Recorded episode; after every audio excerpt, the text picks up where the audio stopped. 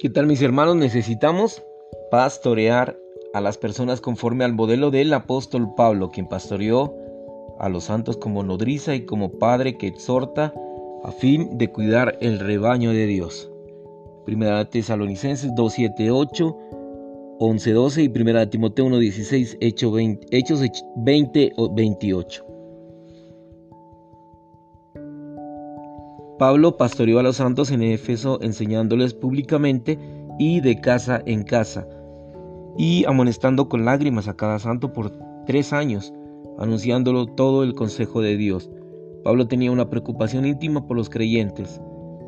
Segunda de Corintios 7.2, Filemón 7.12, y descendió al nivel de los débiles para poder ganarlos. Segunda de Corintios 11.28, 29, Primera de Corintios 9.22 y Mateo 12.20.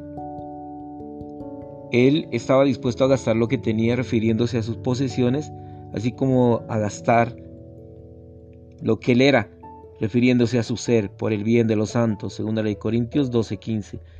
Él fue una libación, uno con Cristo, quien es el productor del vino, uno que se sacrificó, así como para disfrutar a Cristo. Pablo andaba por el Espíritu para honrar a Dios, a fin de poder ministrar el Espíritu para honrar al hombre.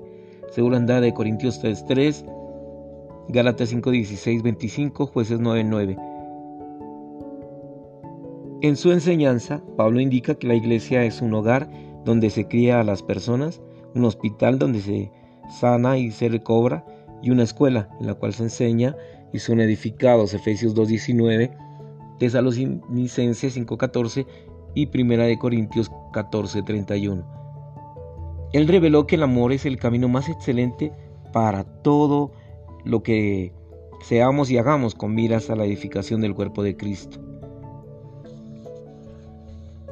Espero que surja entre nosotros un avivamiento genuino al recibir esta carga de pastorear y si todas las iglesias reciben esta enseñanza, de participar en el pastoreo maravilloso de Cristo, habrá una gran, un gran avivamiento en el recobro del Señor.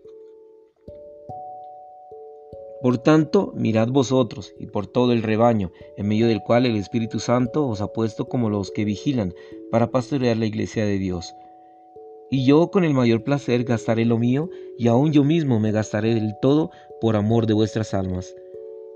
Y aunque sea derramado en libación sobre el sacrificio y servicio de vuestra fe, me gozo y me regocijo con todos vosotros. Quizás sintamos que somos los fuertes. En 1 Corintios 9:22 Pablo dijo, me he hecho débil a los débiles para ganar a los débiles. Esto significa que deberíamos descender al nivel de una persona débil. En el caso de una persona enferma, descendemos al nivel de una persona enferma. Esta es la manera de pastorear a las personas y visitarlas. Pablo también dice, a quien se le hace tropezar ¿Y yo no ardo? Este es el arder de tristeza y de indignación por aquello que causó el tropiezo de quienes cayeron. Esto muestra el ejemplo de Pablo como buen pastor que cuida el rebaño de Dios. En el discurso de Pablo a los ancianos de Éfeso en Hechos 20, Pablo dijo que les había enseñado públicamente y de casa en casa. Él hizo esto para perfeccionar a los santos. No había rehuido anunciarles nada que fuese útil, anunciándoles todo el consejo de Dios. Qué obra perfeccionadora tan maravillosa hizo el apóstol Pablo. Pablo regresó una y otra vez a cada casa de los santos, exhortándolos y amonestándolos con lágrimas. Un apóstol debe hablar estando lleno de conmiseración, con lágrimas. ¿Quiere usted ser apóstol? Entonces em, aprenda a llorar. En Hechos 20:19 Pablo dijo que servía al Señor como esclavo, con toda humildad y con lágrimas. Luego en el versículo 31, él dijo que no cesó de amonestar con lágrimas a cada uno de los santos. Un apóstol anuncia con lágrimas todo lo relacionado con Dios y con su consejo a los queridos hermanos que están bajo su pastoreo. No solo habla públicamente, sino que también visita las casas de los santos. Al final de 1 Corintios 12, revela que el amor es el camino más excelente. ¿Cómo puede uno ser un anciano? ¿Cómo puede ser un colaborador? ¿Cómo pastoreamos a las personas? El amor es el camino más excelente. El amor es el camino más excelente para que profeticemos y enseñemos a otros. El amor es el camino más excelente para todo lo que seamos y lo que hagamos. La iglesia no es una comisaría donde se arresta a las personas, ni un tribunal donde se juzga a las personas, sino un hogar donde se cría a los creyentes. Los padres saben que cuanto peores se portan sus hijos, más necesitarán criarlos. Si nuestros hijos fueran ángeles, no necesitarían que fuéramos sus padres para criarlos. La iglesia es un hogar de amor donde se cría a los hijos. La iglesia también es un hospital donde los enfermos son sanados y recobrados. Finalmente, la iglesia es una escuela en la cual se enseña, se edifica a los indoctos que no tienen mucho entendimiento. Puesto que la iglesia es un hogar, un hospital y una escuela, los colaboradores y los ancianos deberían ser uno con el Señor para criar, para sanar, recobrar y enseñar a otros en amor.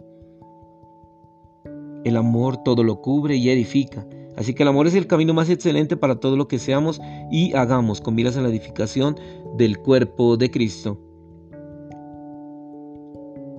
Espero que surja entre nosotros un avivamiento genuino al recibir esta carga de pastorear. Si todas las iglesias reciben esta enseñanza de participar en el pastoreo maravilloso de Cristo, habrá un gran avivamiento en el recobro. Antes hablábamos y enseñábamos mucho y pastoreábamos muy poco. Deberíamos considerar que el pastoreo y la enseñanza son como dos pies que no permiten movernos juntamente con el Señor. Nuestro pastoreo siempre debería estar acompañado por la enseñanza y nuestra enseñanza siempre debería estar acompañada por el pastoreo. Amén por su palabra. Te amamos, Señor Jesús. Amén y amén.